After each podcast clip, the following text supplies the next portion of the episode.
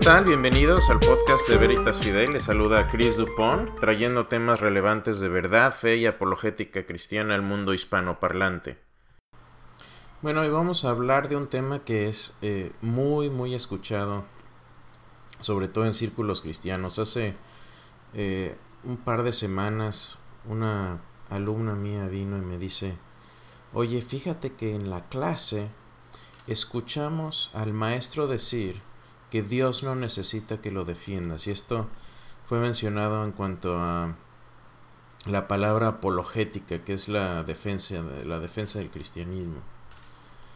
Y creo que pensar así es un error. Estoy de acuerdo en que Dios es todopoderoso, Él creó el universo a partir de la nada.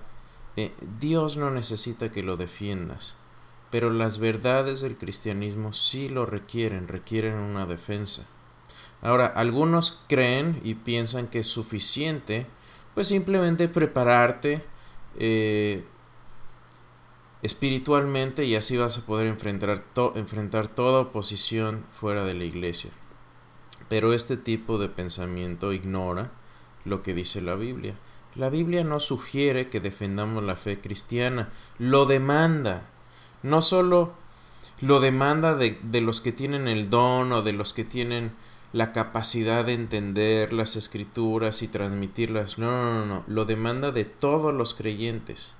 Algunos ejemplos de esto. Judas, Judas 3, que es una epístola, una carta dirigida a todos los llamados y santificados en Dios, que es como comienza la carta, nos dice que debemos contender ardientemente por la fe. Aquí la palabra contender significa luchar con vigor, vigorosamente.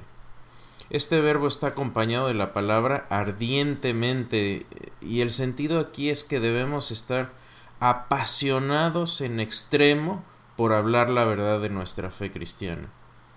Y para hablar de la fe debemos poder conocerla. No puede uno defender algo que no conoce. Ahora el contexto de Judas es muy claro porque el pequeño libro eh, de Judas habla acerca de falsos maestros que se han introducido en la iglesia para destruirla y que niegan a Dios y al Señor Jesucristo. Entonces Judas afirma que es necesario que los cristianos se opongan a estas ideas falsas.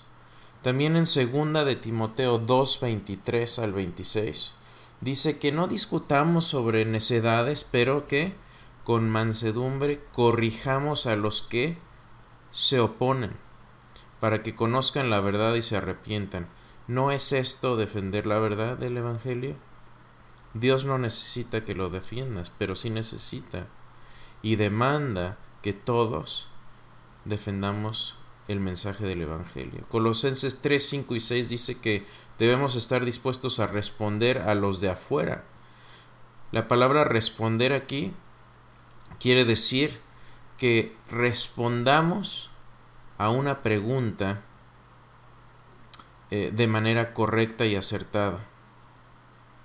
Eh, primera de Pedro 3:15, que es también otra carta universal, dice que estemos siempre dispuestos a presentar defensa a todo el que nos pida razón de la esperanza que hay en nosotros. La palabra defensa aquí, apologia, y de ahí dice deriva la palabra apologética, significa presentar una defensa verbal, un discurso de defensa eh, en el contexto jurídico.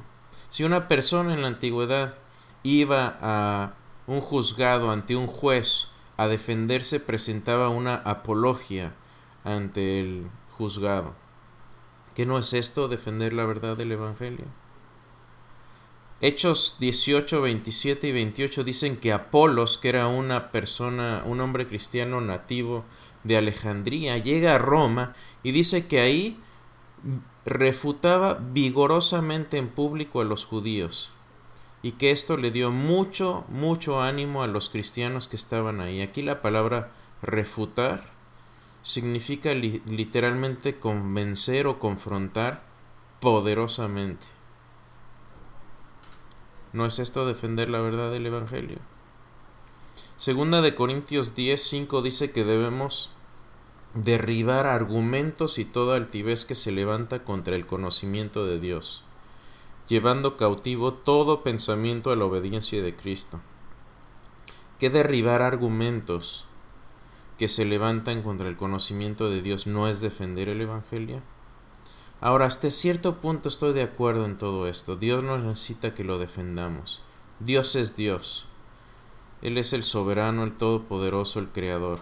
Él puede defenderse solo, pero esto es una muy pobre, ilusa e ignorante caracterización de lo que Dios nos está pidiendo.